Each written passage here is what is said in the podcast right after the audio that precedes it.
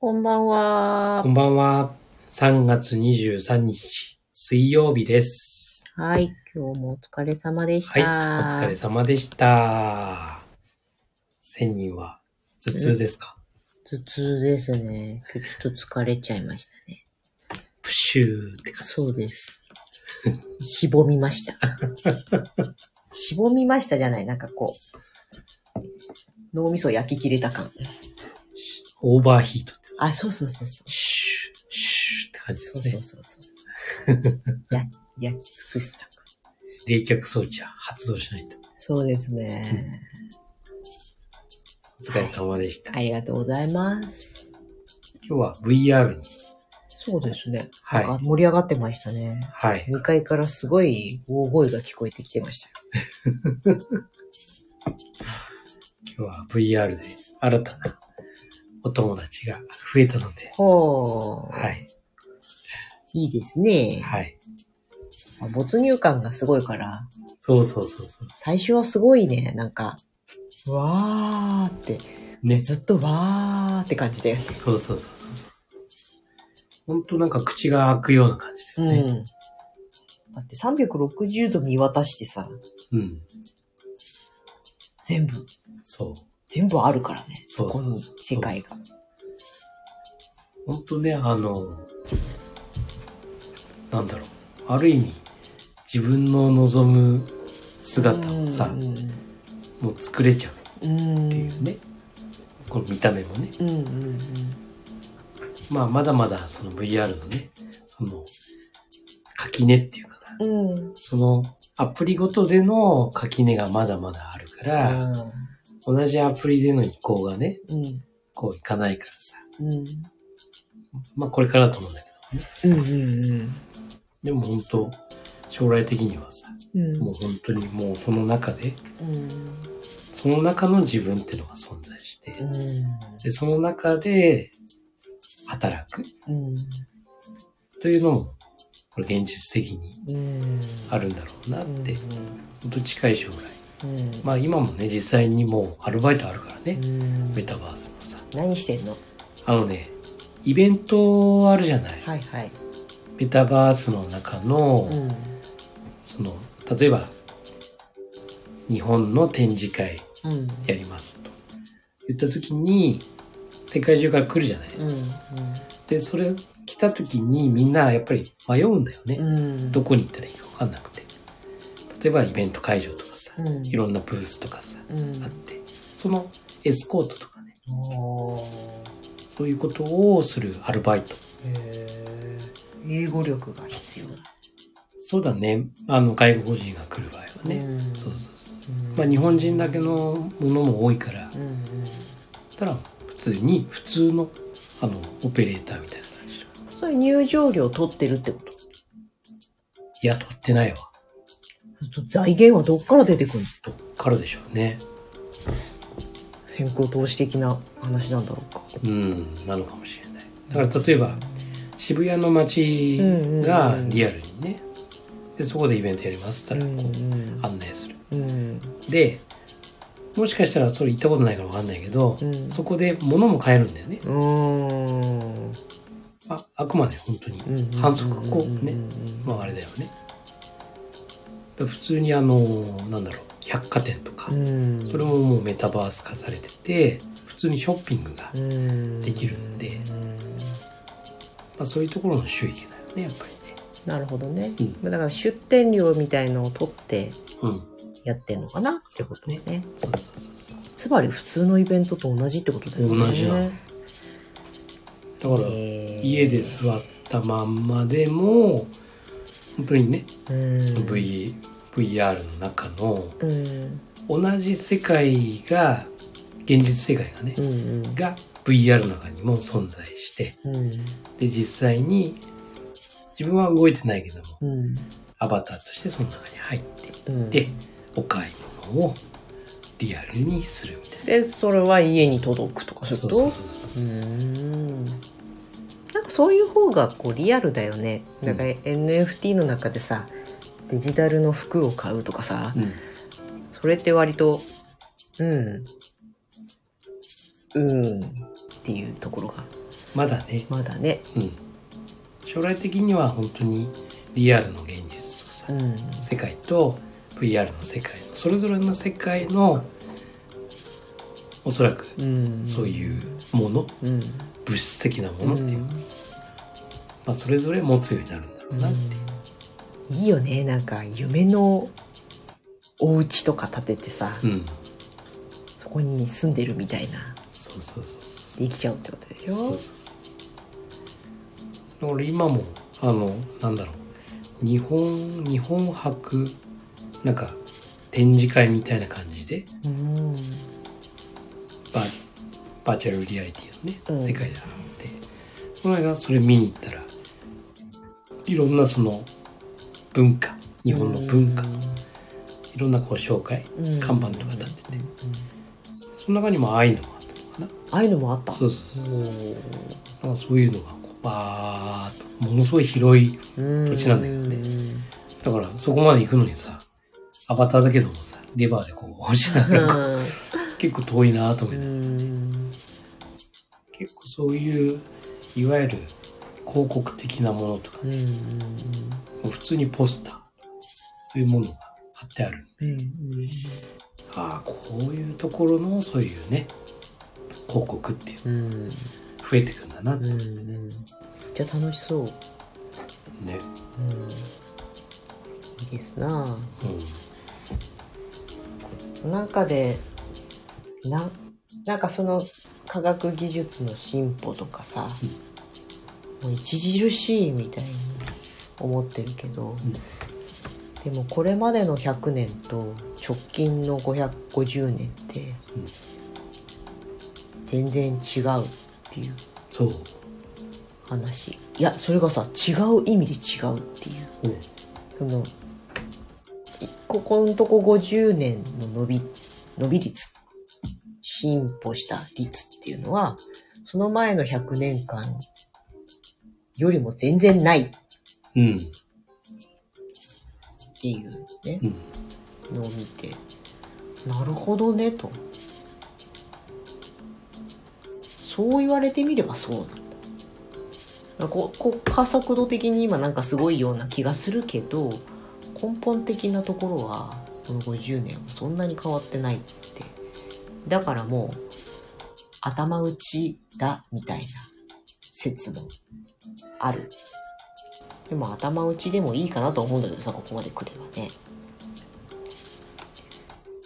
まあ何が言いたいかというとちょっとよくわからないうん まあいずれの時代もさうん進化はしてるじゃないうんそのスピードは違えどもさ、うん進化はしてるんだよねうんだから本当に、うん、なんかこれをさ、やっぱり受け入れて、うんそうねで、それはそれ、ね、自分もやっぱりそれぞれ好みがあったりするじゃない。うんだから、割とさ、なんか、抵抗感を持つ人もいたりするじゃない。でもそうじゃなくてね、こう、ん進化していく過程の中でさ、たまたま自分がいてさ、うんであなるほどな、こういうものがあるんだなってさ、まあ、横目で見る人もいれば、そこにはまる人もいればとかさ、いろんな形はいいと思うんだけど、やっぱりそれは受け入れてね、その中で自分がどうありたいかっていうのをさ、見つけていくのが一番いいんだろうなって。今日、とあるセミナーの準備のために、総務省の令和2年と令和3年のデジタル化みたいなところの資料、400ページぐらいあるやつ、読んでたんですよ。ほえ。 ほえ。多分もう一週間かかるな、俺。いや、ところがですね、総務省のデータの書き方って割とね、見やすいのおう。どこぞの章はねあの未だにあのギッチギチに詰まったさ、うんうんうん。そうそうそう。あのもう一文字も見落としたら負けだみたいな感じの、じゃないのもうすごいねすごい見やすいんだよ、うん。まあ、それを見てたんだけどもうね去年、うんと、ここ10年で60代以上のその SNS の利用は倍になってる。よかったね。うんまあもちろん他の世代から比べると少ないんだけど、まあ、分母がね。うん、でもねすごい伸びてんだよね他の世代ではまあ多くて40%増って感じなんだけど60代以上がグイーンと伸びてうん。だからやっぱりもう世代がどうのとかそれを超越した感がある、またそれがコロナで加速したっていうね、うん。そういうのがあってそうだね。いや、だからもう、人事ではない。た、た、たかが、たかがっていうか、SNS ぐらいでそうなんだからさ。うん。うんそうそそしてやっぱり求められる IT リテラシーってやつね。う。そうだね。ん。うん。みんな恐怖を覚えてる。まあね。わかんないもんね。わかんないから怖いよね。もうめちゃくちゃ巧妙になってきててさ、うん今日もお客様のとこで、ショートメールうんいわゆる電話、SMS に、めちゃくちゃメールが来る。へえ。そこでね、わかんない人はごちゃごちゃになるんだよ。なぜなら表記がメールアドレスのように来る。表記がメールアドレスだね。相手の宛名、名前のところが。うん。ほにゃらら、アットマーク、ほにゃらららららみたいな。ほう。パッと見て、アットマークが入ってるだけで、メールアドレスだと認識するんだよ。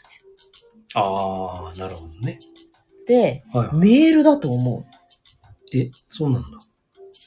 えあそうなのショートメールだよ。ショートメールでメールじゃなくてショートメールだよ。はいはい。の宛名が、大抵、例えば、知り合いから来てたら名前になってると思うんだよね。もしくは電話番号、そう。プラス81の。そうそうそうそうそうそう。そこの表記を、ほにゃらら、アットマーク、ほにゃららららそんなのにもあんしだ。て、うん。して、そう見せかけて、来るのさ。へえ。だから電話番号でほん、本当は電話経由なはずだけど、うん。まあ見せかけてっていうか、そう、そういう風にして、やってくるので、へーメールとごちゃごちゃになるんだよね。なるほど。だかそれら、見たことなかっそううん、今ね、某、某キャリアですごい多発してんですよ、これが。た。へえ。とあるキャリアの方そたちはう大変な目にあって。まあ、電話番号漏洩みたいな話だよね、結局ね。はまあ、海外から、だからメール、さも見た目はメールみたいな感じなんだよ。い。ほうなんとかかんとかしてください。こちら、URL みたいな。うんうんうん。で、迷惑メールが来てる、迷惑メールが来てるって思ってるの。へえ。見えちゃうの、そういう風に。ね。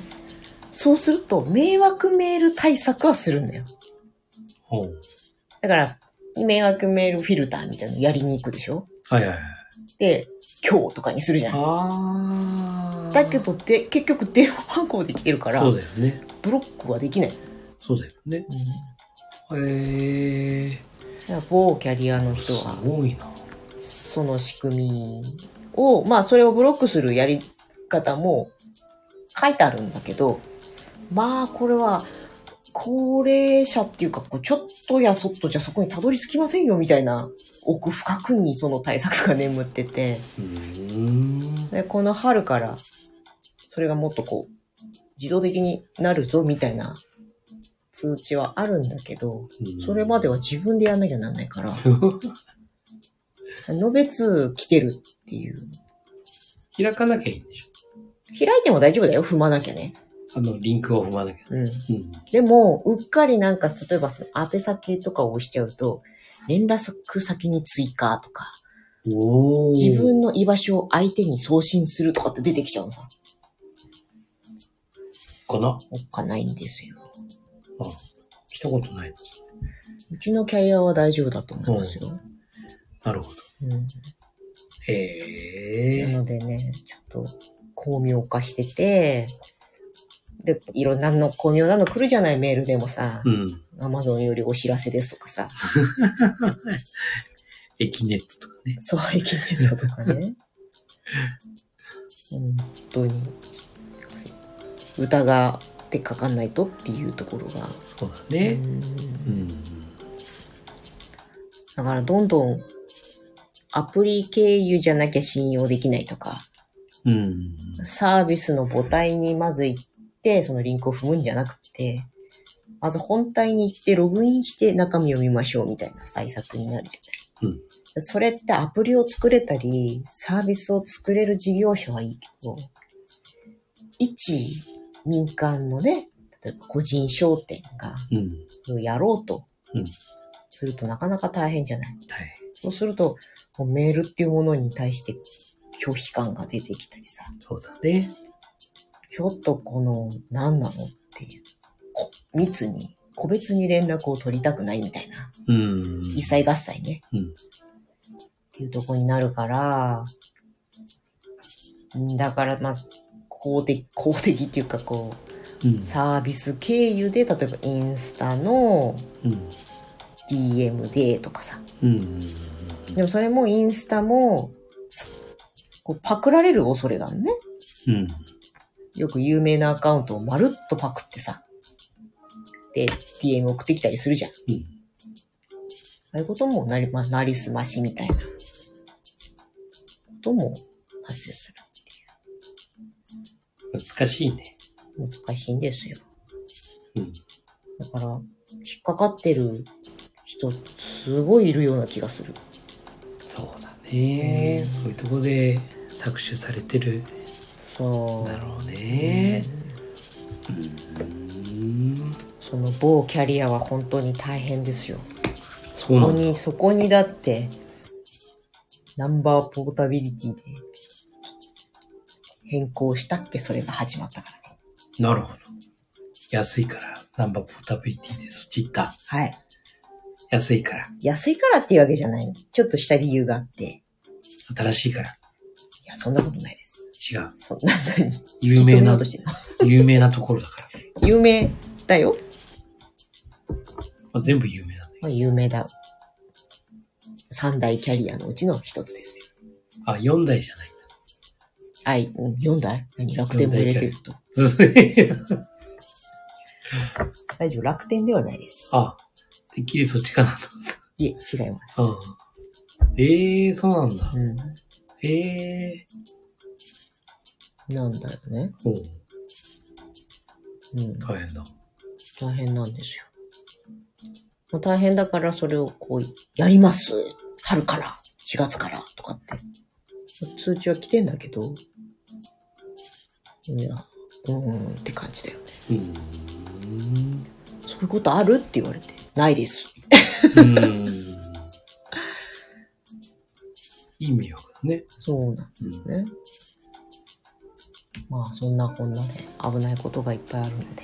いや、ほんとそうなんだよね。活用と、こう、ね、そういうので、まあ搾取されるっていうか、そうだされね。ちゃうことの危険性をちゃんと理解しておかないと、きっと VR 空間にもそういうのはうん。忍び寄ってくるんじゃないうん。だと思うんう。うん。そうそうそうより人間に近くなればなるほど、それもね、大きな犯罪にそう。うん。なったりとか。だから今使ってるのはさ、あの、Oculus Quest 2でさ、うん。うんあれは Facebook とリンクしてるんだうよね。ん。まあ、Facebook もアカウント持ってなくても、今はね、使えるようになったんだけうど、ん。うん。でも、Facebook から入ってんだけどさ、これはさ。で、そこの友達。うん。だから、ある意味、すごくうんうんまあその正しいうん。もともとあったコミュニテそうそうそうィそのう延長線上っていうか。そうそうそうなので安心感はうん。あるんだよねもうあとはもう友達じゃない人はさ、もうんうただの見知らぬうん外国人の方々が多いんだけどもね、う日本人そんなにね多いワールドんうんがそんなに多くないからさ、うやっんぱりまだまだ日本人まだまだかなっていうね、感じなんでもう海外の人たちは当たり前のようにやってるそかうらだねね向こうは朝だったりするんだろうねそうなの面白いねねえそうそうそうすごいなそう、うん、ぁなんかそういうやっぱり何でも人間世界でもそうじゃない、うんちょっと疑ってたり、用用心疑うっていうよりかはそうだね用心するっていうのは、その、子供がさ、何が危険かを身をもって分かっていくっていうのと、うん親がちゃんと教えてあげるっていうことで、危険を回避していくわけだけど、そういうのがやっぱり、大事だよねう。んねそうそうそうもうちょ、ちょっとしたさ、こけっていう、すり傷とかっていうなら、全然いいけど、そう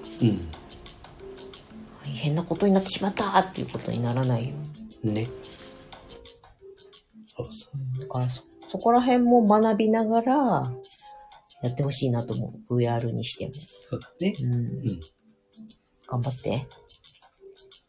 マスター。 VR はねまあ本当にまだまださ個人的なコミュニケーションうん。そういう世界だからね。そっからやっぱりその、購買するとかね。うん。やっぱりお金が絡むようう。なん話のところに入ると、そういうことがね。注文したけど届かないとかね。そうそうそうそ昨日まであったお店が消えたとか、う。そう。変な壺を買わされたとか。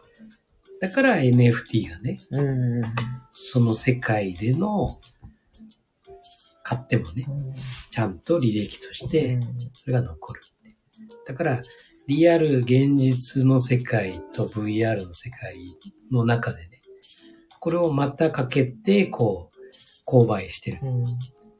となると、やっぱりそういうねう、ん。ものは発生しやすいんだけど、うん多分あの世界の中での、こう、こう買ったりなんだりするっていうのは、NFT っていう管理のものでっていう風になれば、そんなにね、そういう、今よりうん。今の現実の世界よりも多分安心した、うんそういうことができるのかなっていうふうに思うんだよね全部利益終えるからさそうだね。なんて言ったってそのデジタルでさう、ん。で例えば売ったとしてさ、うん。ね、それを買った人がさまた売ったらさもう全部その履歴が残るっていうさ話なんでまあ本当に今の現実世界よりもより悪いことはしにくくなるのかなってただこう両方をまたいでやってしまうと、うん非常にそうだね。危ない見えない部分が使えたくさんあるからないね。そう、だって絶対悪い人って頭いいからさ、うん、絶対巧妙なそうそうそう手口でそうそうそうそうそううまいことやるよね絶対、そうそううんそうなんだよねまあ、だから投資目的みたいなことじゃなくて、仮想通貨とかに触れておくっていうのはうん、うん、大事だよね、大事だうねんうんそうそうそだってほんとさ仮想通貨の中で貸し出してううんそう賃貸料賃貸料じゃないなんとか料うんを私は得ているよ、だよねうんまあわずかだけどねわずかながらでわずかもだけどねそう増えるよねだって8%、30日間貸し出して8%とかさ。ねうん。まあ利回り的にはすごいよねうん。そうなんだよ面白いですよね。ねそうなんですは仮い。想通貨って今、どんな感じなの今はよいしょあー、まあ以前以前はすごかったよねすごかったね。あの300%。 300400%ぐらいで、だよね。うん、今はね、やっぱり7、プラス74%ぐらいだうーね。んうん。そうそうそう。今はね、金が伸びてるからね。はははは金が。まあそうだよね世界情勢が不安定だもんねね。だから、2年、2年前か。うんね、2年前で6800円だったのが、今8000、ほう8600円とかほうすごい伸びてるね。う大事ですねん。ね。分散させておくことがそうそうそう。ですね。うんうん。おなんか今日はちょっと真面目な話だったね真面目な話お金の話。おい金の話や、真面目な話だよ。真面目な話。真そう面目なそうねそうそふ 雰囲気話じゃないう。うん、今日は、今日のタイトルは真面目な話だ。今日はギャグは、ギャグが一個もなかった。そうかもねね。うん、うんよ良いんじゃないでしょうかはい101回目良かったです。 101回目のはい。ここでまたプロポーズとか言うとギャグになっちゃうね何プロポーズってあいや びっくりした。何を、何を言い出すのかなと思ったら。あ、僕は死にません。それそれあれそういうタイトルじゃなかったっけそうだよ。ああそう。僕は死にません。そうそうそうそうですよね。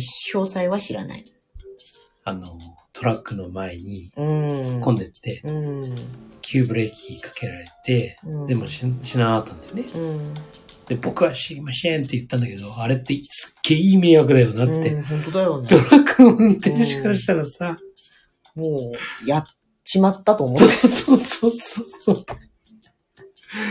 う。もうね、その後怒り出てくう。るよね。いや、もう殴り込みだよ、もう。そうそうそう吊るし上げだよ。そうそうそう。はい、101回目のはい、カバチャンネルでした。そうでした。はい。はい。カバチャンネルは死にま せん。頭がおかしいから今日は、ちょっと。ごめん ね。え、最後の締めは、えカバチャンネルは死にませんですかやめてはい。はい。普通通りに終わってください。あなたの人生の主役はあなた自身です。今夜もありがとうございました。はいありがとうございましたおやすみなおさやすみなさい。